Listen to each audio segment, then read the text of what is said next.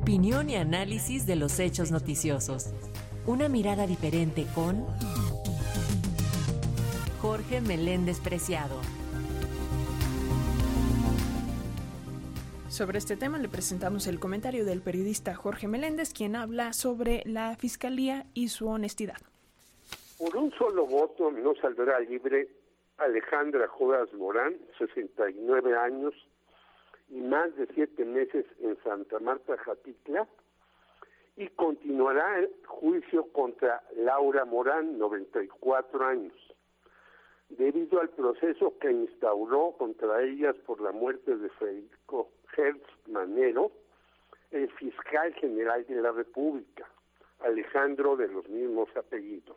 La sentencia del ministro Alberto Pérez Dayán planteaba claramente que era momento de poner fin a esta condena irracional, ya que no había elementos para procesarlas.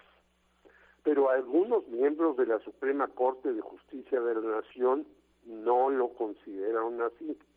Ahora habrá una nueva investigación del caso y próximamente los tiempos de los togados no tienen casi nunca que ver con las necesidades de los ciudadanos, habrá una nueva resolución, ya que se trata, como dijo el presidente de la institución, Arturo Saldívar, de ir al fondo del asunto.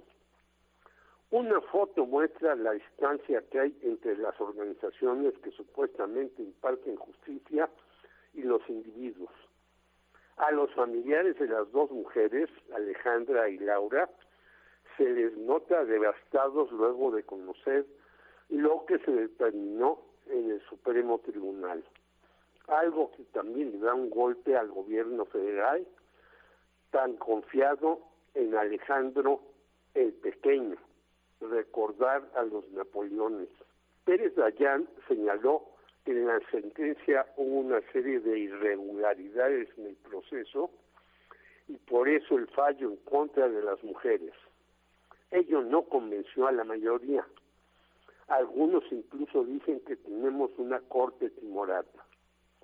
No importó, en este caso, la filtrada conversación de Hertz con su brazo derecho en la fiscalía, Juan Ramos, donde Alejandro aseguraba que conocía la sentencia, pero que contaba con el apoyo de otros ministros a su favor. La filtración algo ilegal pero muy común en el mundo desde hace décadas, ver la película de Francis Ford Coppola, La conversación de 1974, mostró que lo sabido, eso también ilegalmente por un funcionario importantísimo que se hizo público, debe quizás sancionarse por enterarse de documentos que son confidenciales aparentemente. El togado Luis González Alcántara señaló correctamente aceptar el delito que Federico Hertz murió por el descuido de Laura Morán y Alejandra Cuevas refuerza la conducta de género en el sentido que las mujeres tienen que ser quienes cuiden a los niños y ancianos. No que habíamos festejado el 8 de marzo con flores y abrazos, por ello, González Alcántara pidió libertad absoluta de ambas mujeres. Además, dar el caso a otro miembro de la Suprema retrasará la justicia pronta y expedita, que aparentemente es lo que se necesita en un país donde hay miles encarcelados por ultrajes a la autoridad y la prevención del delito figuras obsoletas que no deben aceptarse, como ya ocurrió con la ley de Cutlagua García. Gers ganó un nuevo round en esta desigual e inequitativa pelea, ya que sigue siendo un funcionario de altísimo nivel. Pero Alejandro tiene enfrente varios combates que lo desgastarán, no obstante los apoyos que reciba continúa el reclamo de 200 investigadores contra el plagio a las obras que hizo Hertz de Guillermo Prieto e Ignacio Allende, a pesar que lo proteja con CONACYT, quien le dio el nivel 3 de investigación. Le pagarán una beca aparte de lo que gana en el gobierno federal.